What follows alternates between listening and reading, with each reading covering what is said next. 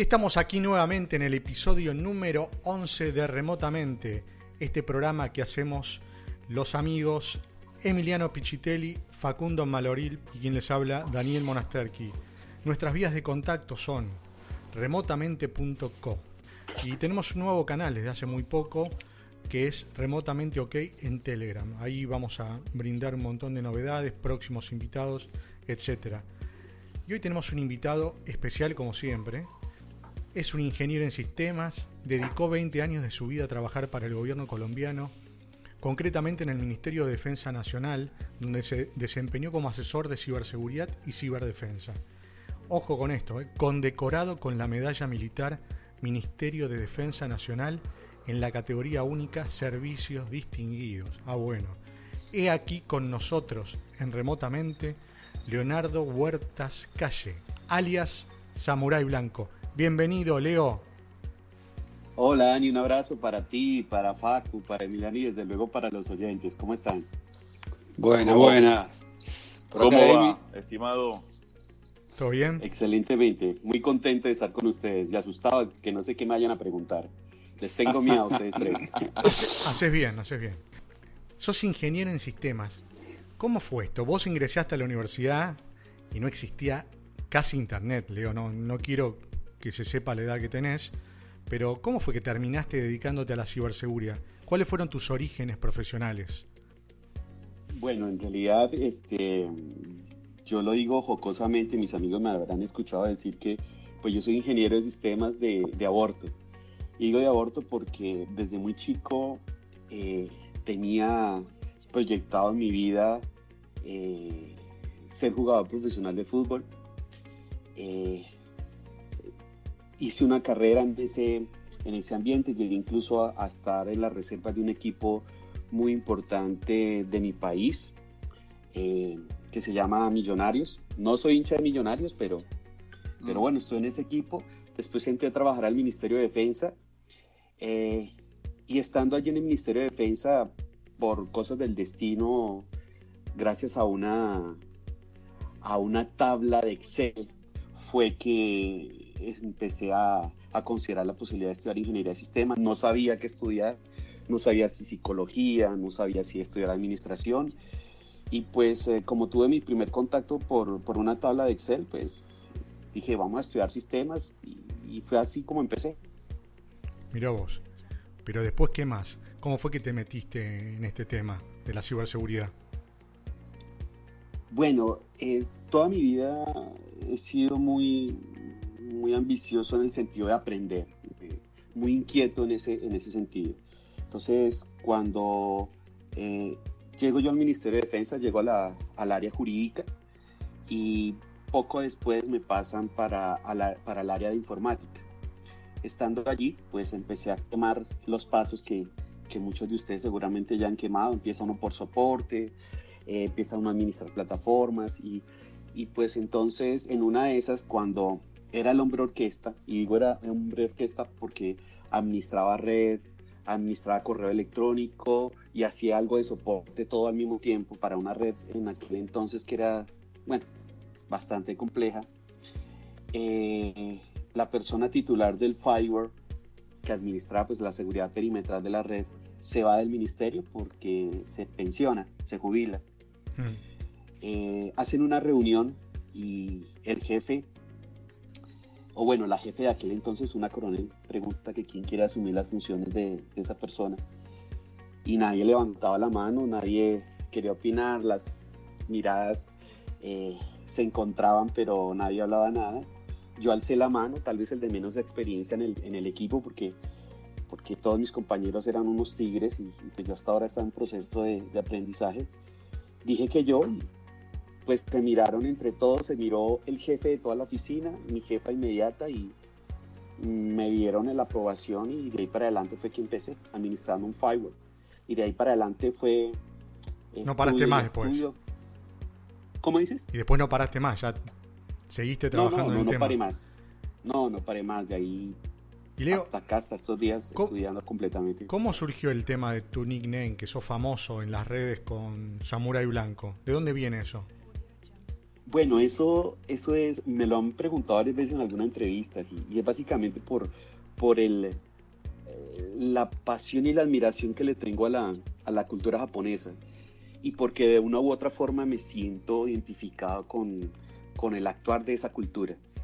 En aquel entonces, cuando entro yo al, al, mundo de la seguridad, o estaba entrando al mundo de la seguridad, generalmente uno empieza y tiene un punto en el que tiene que, debe escoger su nickname, ¿sí? Para Sí. empezar a forjar, digámoslo así, una, una vida en torno a ese nickname. Eh, empiezo yo a decir, bueno, un nickname que tenga que ver con la cultura japonesa. Dije, tiene que ser algo como ninja y no sé qué, y pasé como 3, 4 días pensando en eso investigando me di cuenta que los niños eran asesinos, eran ladrones, saqueadores, bueno, en fin, dije, no, no, no, no, no, por ahí no es. Entonces dije, deben, los enemigos naturales de los ninjas deben ser todo lo contrario.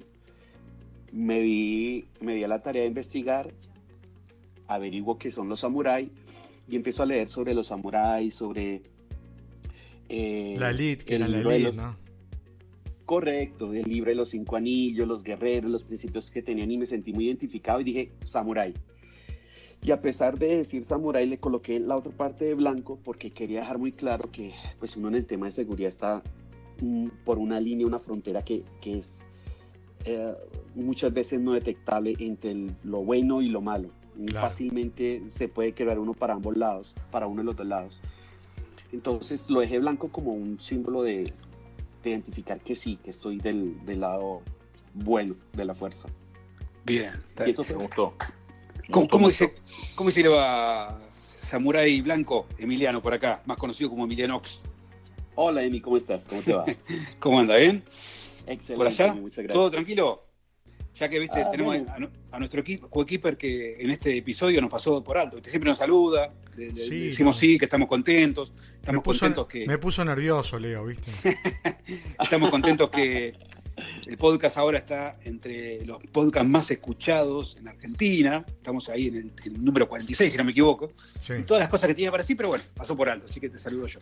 Bueno, gracias. No, yo lo felicito, lo felicito, Emi, por eso, a, a Emi, a, a Facu y, a- y al mismo Dani por ese, ese logro y seguramente van a, a llegar muy pronto a los primeros lugares. Hasta este programa íbamos bien, bueno, ahora no sé. Yo iba a decir, co- con, invitados como ustedes, obviamente, que este programa se trata de los invitados, así que bueno, muchas gracias por estar del otro lado. Em, te agrego algo ahí, eh, que yo te vi en varios posteos que vos usás también frases del arte de la guerra, ¿no? Sí. Relacionado con eh, la ciberseguridad, que está muy bueno, la- las cosas que vas, que vas subiendo. Em, y bueno, también no sé si leíste el libro, el, el libro sobre el samurái, se llama La mente del samurái, muy interesante también, habla de la cultura samurái, la cultura japonesa en general, también está muy bueno. A mí también me copa mucho, así que está, está bueno.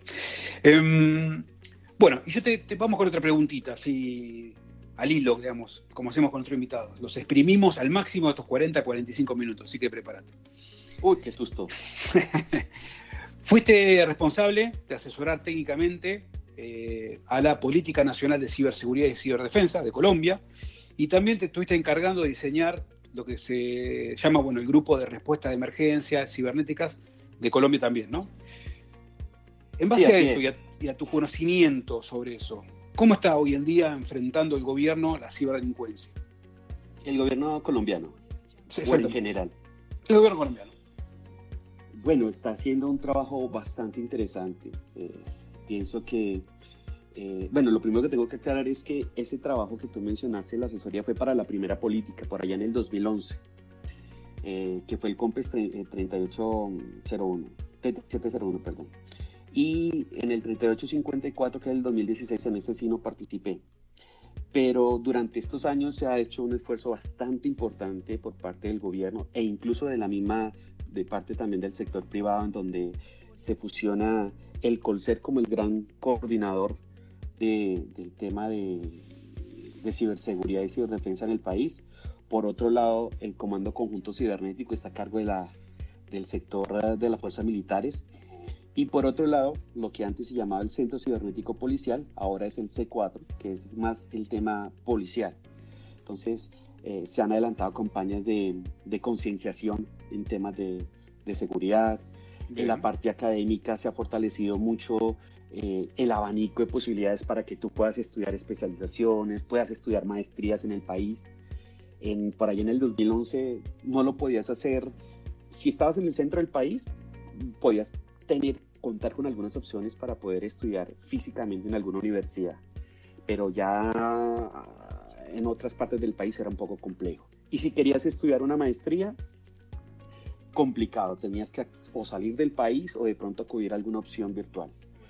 Bien. Eh, los logros que ha hecho la policía, mmm, impresionantes, de gran, de gran trabajo, eh, digamos que han hecho un, han generado unos resultados bastante importantes eh, en contra de la delincuencia organizada, de los ciberdelincuentes. Entonces pienso que ha sido un buen, buen trabajo en el país Qué bueno. que se ha realizado.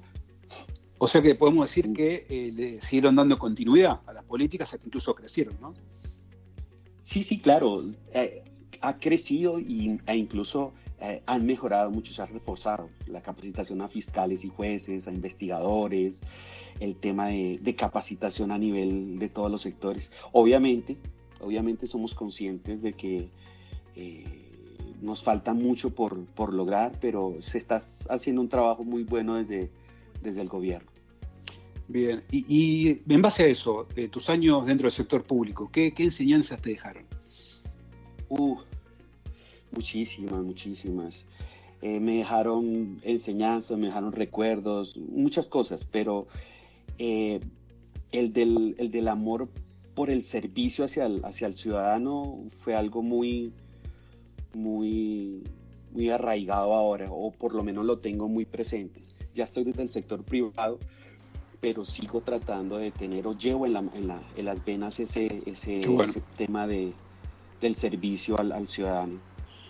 Y uh, el tratar de, de, aportar, de hecho ahorita eh, desde, mi, desde mi actual posición trato de aportar, eh, uh, sobre todo ahorita mucho con la policía eh, y informaciones y eso, eh, básicamente.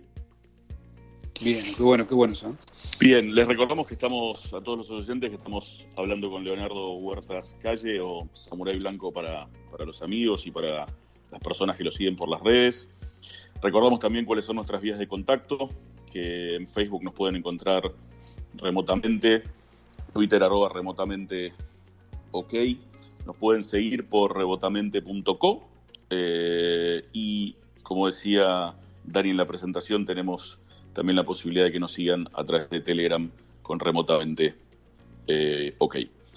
Eh, como nos estabas contando, Leo, eh, trabajaste, bueno, obviamente en el sector público, eh, estuviste también trabajando y participando activamente en la OEA eh, en varios países. Y entonces queremos preguntarte, como es un, nos escucha gente de varios países, ¿cómo ves el estado de madurez de la, de la ciberseguridad en, yo te diría, en Latinoamérica? Y, si podés mirar hacia Estados Unidos, Europa y hacer una comparación, aunque sea breve.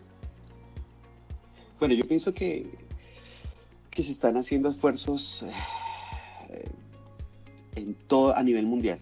Eh, hay de pronto unos países que están más desarrollados que otros.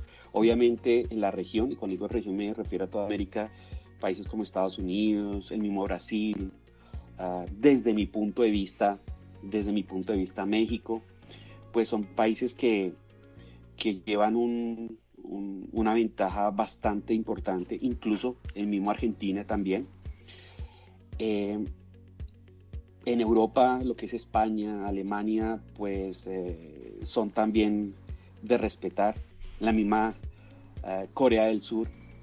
Sin embargo, el tema de madurez, yo pienso que es complicado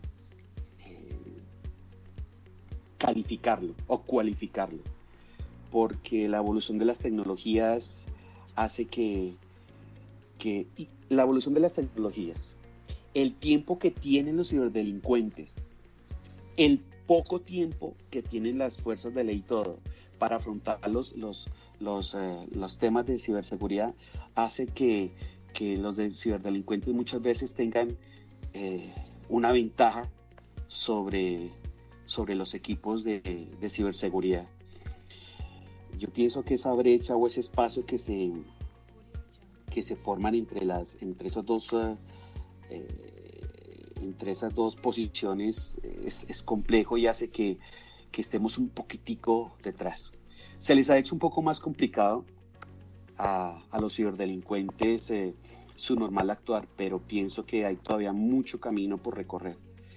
Eh, la concienciación de los ciudadanos a nivel mundial, eh, la cultura informática es tremendamente importante. Y por otro lado, y aunque suene paradójico, el hecho de la explosión de Internet, la, la, fortaleza con la que Internet está creciendo y las mismas tecnologías, aunque si por un lado de pronto pueden hacer que, que todos seamos más productivos, que tengamos más oportunidades, que los países eh, tengan mejores proyecciones desde el punto de vista económico, cultural, por otro lado también se vuelve un aspecto de riesgo para la ciudadanía en general.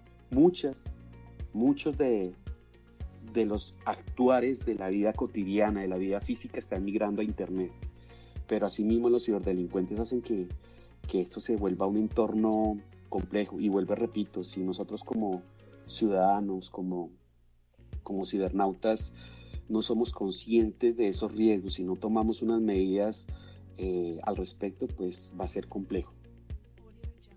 Pues no es por preocuparlo ni por sembrar terror, pero, pero vuelvo y repito, es como un mensaje aprovechando a todos los que nos escuchan que, que seguro no son solamente técnicos. Ahí, Leo, ¿en qué lugar ves, de acuerdo a tu experiencia, digamos, como, como decíamos antes, es una persona que claramente tiene una visión no solo de, digamos, de Colombia, sino al contrario, digamos, de, de, de todo lo que es Latinoamérica y el mundo. ¿En qué lugar ubicás, volviendo sobre la misma pregunta, digamos, a, a, la, a Latinoamérica frente a, a, Estados Unidos, Europa o, la misma, o la misma China en temas de ciberseguridad? ¿Tenemos, tenemos un lugar, tenemos cómo pelearla o, estamos, o estamos bastante atrás?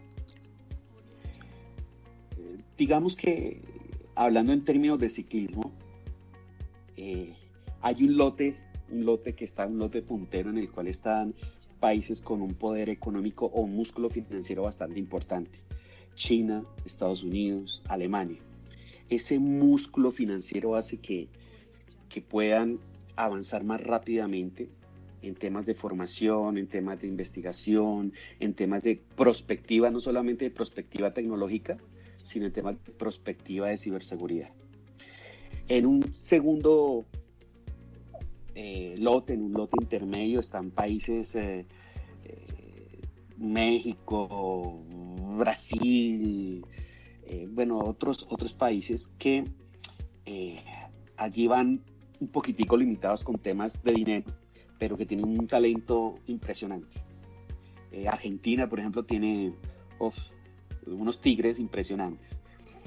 Y va un tercer lote, el cual es un poquitico más limitado y vuelva, vuelva a lo mismo, por los temas económicos, por eh, el letardo en los aspectos eh, sociopolíticos. Muchas veces la política y el tren administrativo no deja avanzar el aspecto de la ciberseguridad en, en, los, en los, diferentes países y encontramos eh, eh, países que de pronto, pues no, los, no quiero nombrarlos, pero que, que, de pronto están un poquitico más retrasados, aunque incluso, Paco, eh, puedan tener talento impresionante.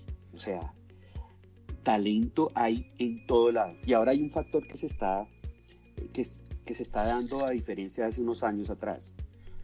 Hoy se muestra un poco más ese talento. Antes eh, habían lo que llamo cerebritos que identificaban vulnerabilidades, que podían colaborar directamente con las fuerzas de ley, todo, pero no lo hacían directamente por el temor a ser perseguidos, a ser juzgados, a ser eh, claro. marcados, ¿cierto? Ahora, ahora no. Ahora,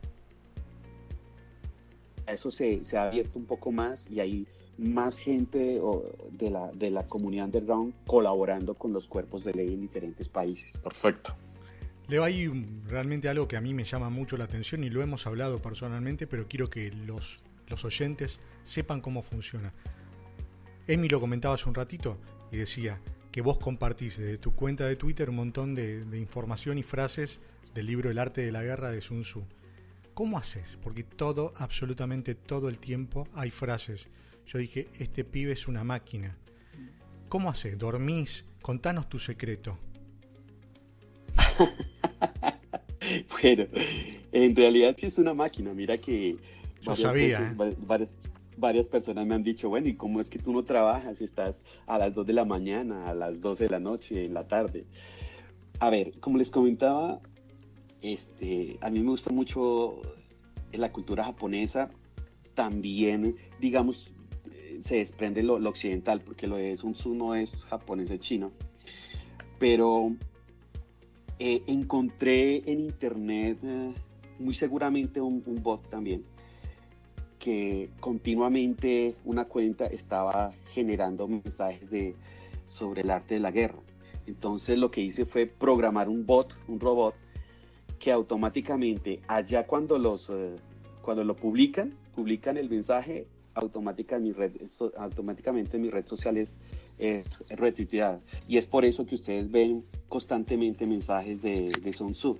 ¿Y por qué lo hice? Porque inicialmente lo estaba haciendo de manera manual, pero a la gente le empezó a gustar mucho y consideré que... Microsoft Surface Pro 8 has the power of a laptop and the versatility of a tablet, all in one. It has a touchscreen and a newly designed signature keyboard that could even store your Surface Pen. Show the world how you stand out with Surface Pro 8. Check it out at surface.com slash surface pro 8.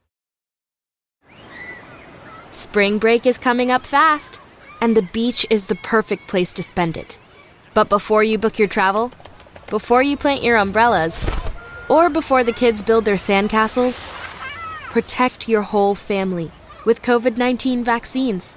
They're safe and effective. You'll travel with peace of mind. A safer spring break starts with your COVID 19 vaccines. Visit vaccines.gov to book an appointment. Que, que sería bueno que la gente eh, en las mañanas, cuando prendieran su, cuando vieran su, su Twitter o de pronto durante, claro. el, durante el día se motivaran con frases eh, que son de una u otra forma inspiradoras, ¿no? Así es. Me encantó, muy bien. Qué bueno. Y eh, bueno, actualmente estás como CEO de Bushido Security.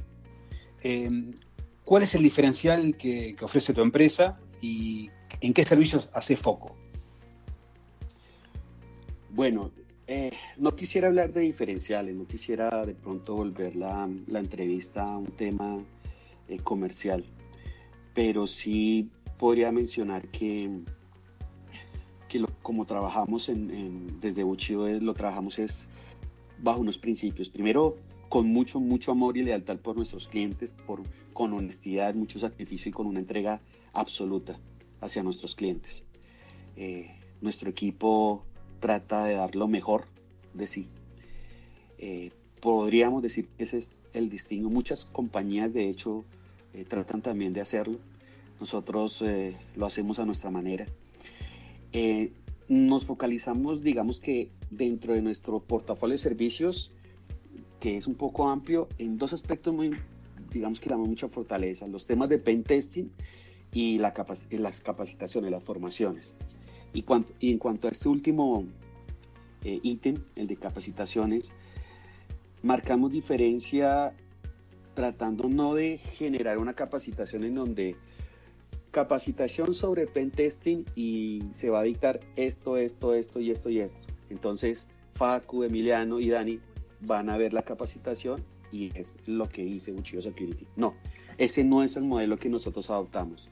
Cuando llegan a nosotros nuestros clientes, tratamos de asesorar a Facu, a Emiliano y a Dani para ver cuáles son sus debilidades, cuáles son sus fortalezas y tratar de construir con nuestros clientes eh, en un portafolio de capacitación que se ajuste a ese nivel en el que están.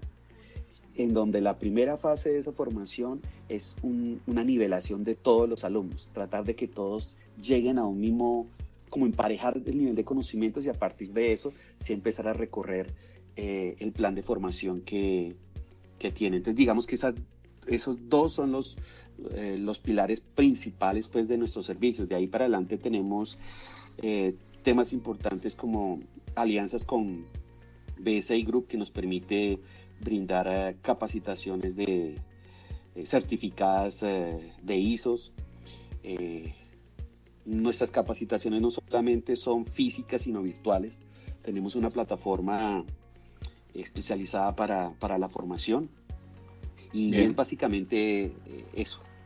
Bien. Ahí, Leo, perdón, perdón, ¿ibas a decir algo más? No, no, sí, que mm, está bueno también que, diga brevemente qué significa bullido, ¿no? Continuando con el tema de la cultura japonesa. Ah, sí, bueno, eh, Bushido es básicamente... Que come mucho. Quiere decir el que come mucho sushi. no, no, no, no. Bushido básicamente es el, um, el camino del, del, guerrero.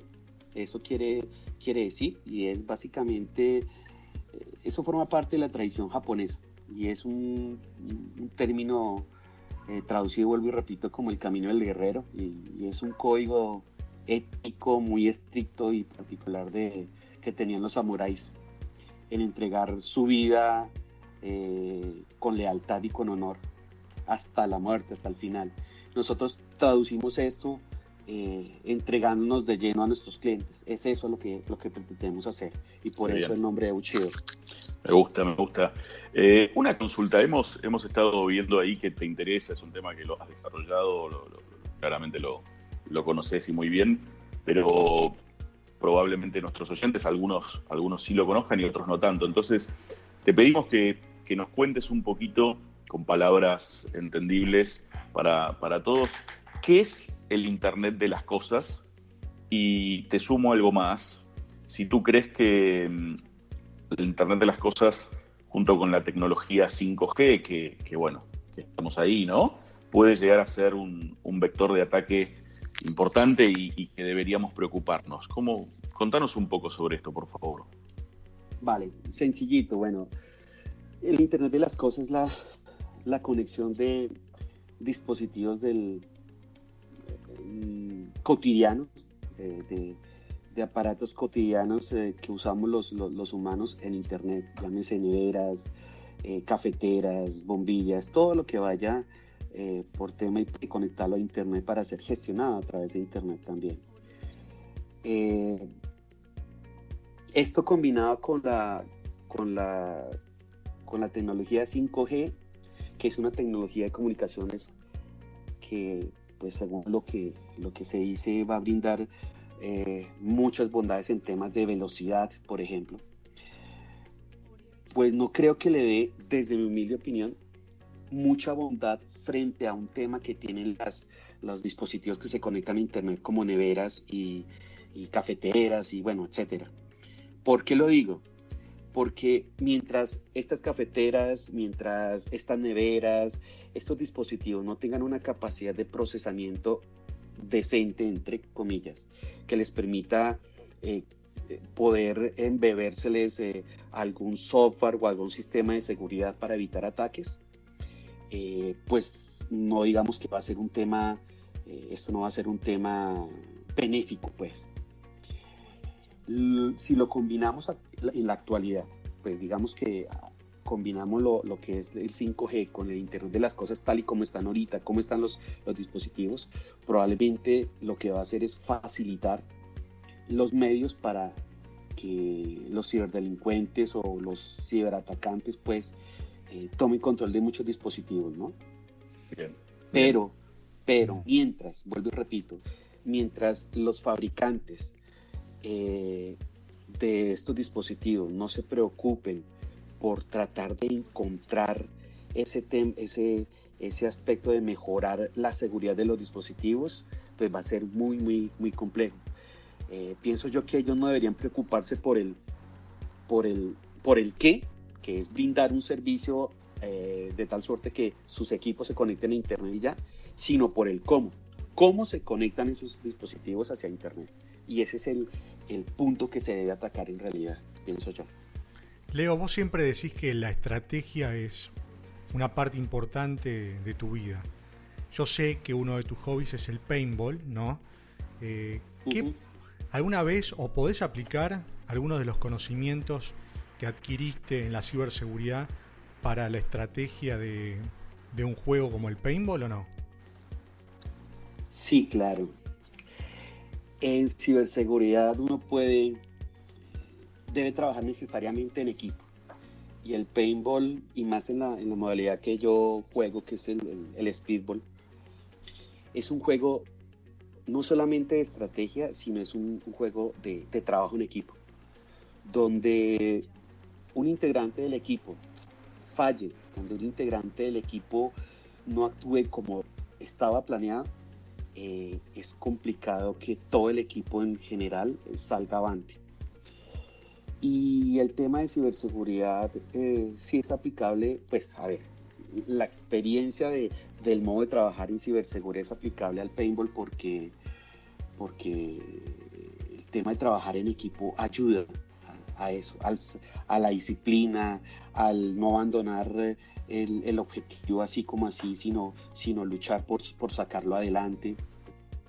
Entonces, en eso apoya. Ahora, te cuento que también se da el proceso contrario, es decir, lo que aprendes en, en paintball, practicando esta disciplina, que por cierto es muy hermosa, aunque mucha gente le tenga miedo, también te ayuda al tema de ciberseguridad a mantenerte concentrado en determinados momentos, a tratar de mantener o de tener calma en algunos eh, momentos en los cuales eh, las situaciones estén como adversas.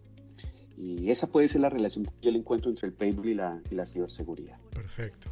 Bien, excelente. Y bueno, como bien dijo Daniel recién, que sos fanático del paintball, y vos también lo dijiste obviamente, sabemos que sos fanático de otras cosas, ¿no? Como por ejemplo los pitufos y los teletubbies cosas, ¿no? Ahora, sí, sí, siguiendo por esa línea, como dice Facu, eh, ¿qué otros hobbies tenés? lo crean eso de los pitufos y los teletubbies. las, cosas, las cosas que se están sabiendo, es tremendo. Bueno, no he dejado de lado mi gran amor que es el, fútbol. Eh, cuando puedo, lo juego soy muy seguidor del, tema de fútbol. Eh, me encanta me encanta seguir al mejor equipo del mundo, saber cómo van. River, River Plate, muy bien. No, no, América de Cali, la verdad. Ah, bueno. este me, gusta mucho, pero mucho, mucho, eh, entrar a YouTube, ver videos de seguridad y empezar a, hacer bueno, no hacer manuales, sino a repetir o a entrenarme, digámoslo así, repitiendo lo que muchos tutoriales en internet, eh, eh, sobre todo de aspecto técnico, eh, muestran. Entonces me gusta mucho, a veces me empiezo, empiezo a ver esos videos y son las 3, 4 de la mañana, llegan las 5 de la mañana y no me he dado cuenta. Y cuando menos pienso, está aclarando otra vez a través de la ventana. Entonces, eso es algo que, que no he podido, o sea, por algún motivo, miren, me cuesta muchísimo, muchísimo, muchísimo trabajo levantarme temprano. Pero para trasnochar soy excelente, soy muy. Entonces, no sé, de repente me dejo llevar y, y, eso lo hago mucho, trato de leer. Mi gran ambición o mi gran, entre comillas, sueño es de pronto poder estar leyendo un libro eh, de, una, de un estilo de literatura que no sea técnico eh, y puedo leer tranquilo. Empiezo a leer, algún, empiezo a leer algún libro de, estos y desafortunadamente tengo que dejarlo porque me atrapan los temas técnicos, me atrapa la literatura eh, de ciberseguridad y, entonces eso me aleja de, de ese objetivo que me gustaría cumplir en algún momento. Bien, bien. Bueno, estamos bastante parecidos. Mira, eh, acá tenemos, somos fanáticos de River, como vos. Em, no, no, no. Mucho, oye, yo creo que si le gusta River. Si le gusta, mucha fuerza River porque está aquí enterito. Eh. Y es excelente. Pero como buen, como buen colombiano tiene, digamos, yo creo que debe recordar este, hace unos años atrás los, los, los mejores los mejores que vinieron acá a jugar a Boca, River, no, no sé, no, me parece, pero no importa, no, no, no nos vayamos, de, la, no, nos vayamos de la entrevista. Sí, sí. Bueno, ya que estamos ahí eh, aflojando y siendo un poquito más informal, primero recordarle la vía de contacto, Facebook remotamente ok, Twitter arroba remotamente ok y en Telegram en la cual vamos día a día notificando sobre, en el canal de Telegram sobre distintas cosas, es remotamente ok también. Y ahora, entrando ya sobre la parte final, la, la parte donde quizás los invitados empiezan a temblar un poquito, porque le preguntamos cosas más personales, quédate tranquilo que vamos a tratarte bien, como hasta ahora. Em, ahora con el tema de la cuarentena. Viste que se está dando mucho, en, por ejemplo, en España, acá en Argentina también, en distintos países, que se está usando un montón el balcón. La gente que vive en departamentos están usando el balcón muchísimo más que antes, que antes quizás era para unas plantas, quizás una parrilla. Y también se están viendo algunos espectáculos artísticos, gente cantando, bailando, etc. ¿Qué espectáculo artístico podrías darnos vos en un balcón? Ah, no. Sí, dale. No, yo para el tema, yo para el tema eh, cultural, eh, no, para artes escénicas, eso no. Si quisiera de pronto dar un espectáculo, tal vez sería un espectáculo deplorable. Sería ponerme a hacer, sería ponerme a hacer striptease. Porque Ah, ahí mira. para adelante no Ah, tengo, bueno. no Bien, tengo, no tengo eh, dones para tocar ningún instrumento, eh, nada de artes escénicas, no, no, la verdad, no, cero. Bueno, bueno. Cerramos con el striptease entonces. Vamos, vamos con el striptease, queda, queda grabado para todos los oyentes.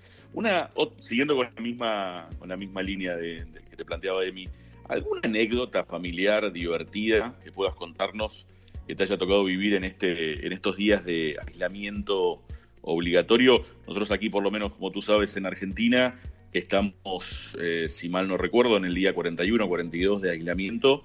Eh, entiendo que, que en tus tierras también, ¿no? Entonces, ¿tienes alguna anécdota como para compartir con, con todos nosotros? Bueno, voy a comentar algo, pero por favor no le vayan a decir a nadie que quede entre ustedes Nadie nos escucha, nadie nos escucha. Nadie nos está escuchando, no te preocupes. Lo que voy a decir de pronto me puede condenar y, y puede generar de que, que no me den comida aquí en la, en la casa, ni mejor dicho, me pueden crucificar. Miren, yo vivo en, en bloques de apartamentos. Hmm. Mi apartamento tiene balcón. Los balcones están, eh, perdón, los bloques están muy cercanos. Digamos que están separados aproximadamente unos 20 metros, 30 metros, tal vez, o un poquitico más. El tema es que eh, el balcón, y no sé si varios de los oyentes compartan esta apreciación conmigo, el balcón ahora ha tomado más eh, protagonismo en, lo- en las casas y en los apartamentos. Y con el striptease Porque tuyo es- seguro. Claro, porque, porque hemos recibido que- quejas, hemos recibido comentarios, eso es lo que pasa.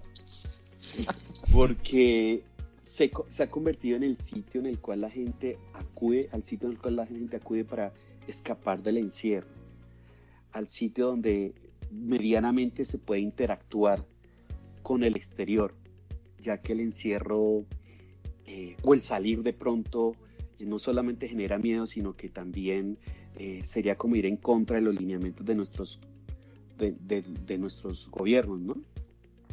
De lo que dice las autoridades. Entonces uno acude a acercarse al- a, los, a los balcones y en, yo acostumbro mucho a salir al balcón, a hacer una llamada, de pronto cuando estoy con mucho trabajo salgo al balcón a desestresarme un poquitico.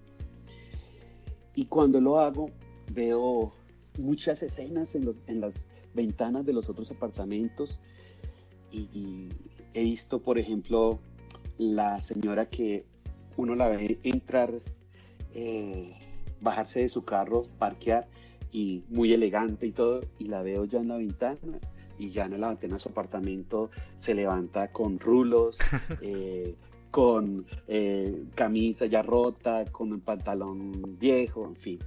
Casualmente antenoche, sí creo que fue antenoche, estaba yo haciendo una llamada en el balcón como a las 9 de la noche y de repente una vecina al frente vuelvo y repito, no vayan a, a publicar este, este tema porque me van a, me pueden eh, Tranquilo, tranquilo. castigar. No, queda tranquilo que, queda tranquilo no que sé. en Colombia estamos en el top 10 nada más. Ah, bueno, pues mire muchachos, yo no sé qué pasó, pero eh, digámoslo así, la señora al frente entra a su cuarto, no, No, baja la, No, cuánto baja la- misterio. la cortina, eh, No. prende la luz y se empieza a cambiar para acostarse, eh, pues yo estaba haciendo mi llamada y como no, no sé, digamos que me motivé para seguir viendo, haciendo la llamada y la señora... Es la, la se llamada más la larga de tu vida. ¿no? Sí, sí, sí, no, de verdad, y fue algo que... que Leo, una Leo, de me, las tantas escenas que uno puede ver en, en, al Leo, en el me, Leo, me das pie para la última pregunta. La verdad que me- justo, pero justo, ¿eh? ¿Qué es lo primero que vas a hacer cuando por fin puedas salir de tu casa luego de esta pandemia? Uy, no, eso está muy complicado. No, hay tantas cosas, hay cosas que se pueden mencionar y otras que no. De las que se pueden mencionar, digamos, eh, comer sushi. Quiero Sí. ir a comer sushi porque me encanta y tú lo sabes de pronto, Dani. Sí, sí. Eh, quiero comer sushi. Quiero ir a... Andar en monopatín a- eléctrico. Bueno, de pronto también. Quiero ir a ver una película en cine, en cine. Eh, ir a un restaurante y es que este tema de la, del encierro, de la pandemia, la cuarentena, por no llamarlo encierro, eh, de pronto ha despertado a mí que, que le haya más valor a unas cosas a las cuales uno antes no, no le hallaba valor y despreciaba.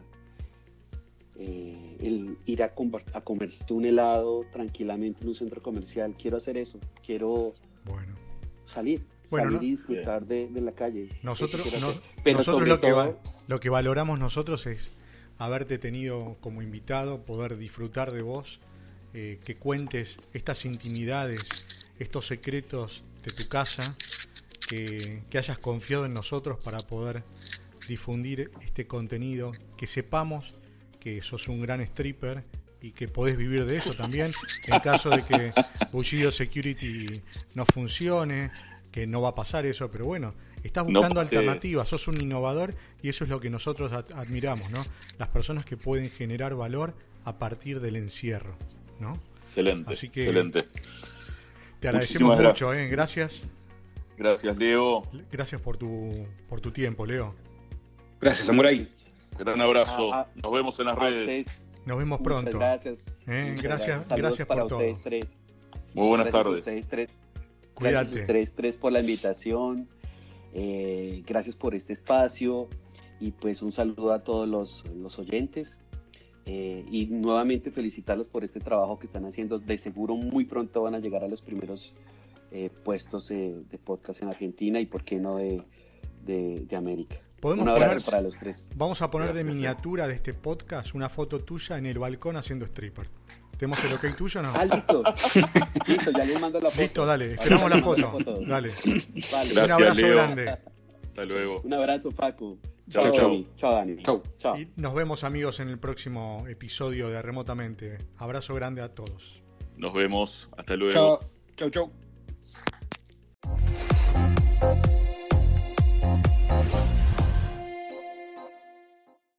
Microsoft Surface Pro 8 has the power of a laptop and the versatility of a tablet, all in one. It has a touchscreen and a newly designed signature keyboard that could even store your Surface Pen. Show the world how you stand out with Surface Pro 8. Check it out at surface.com slash surface pro 8.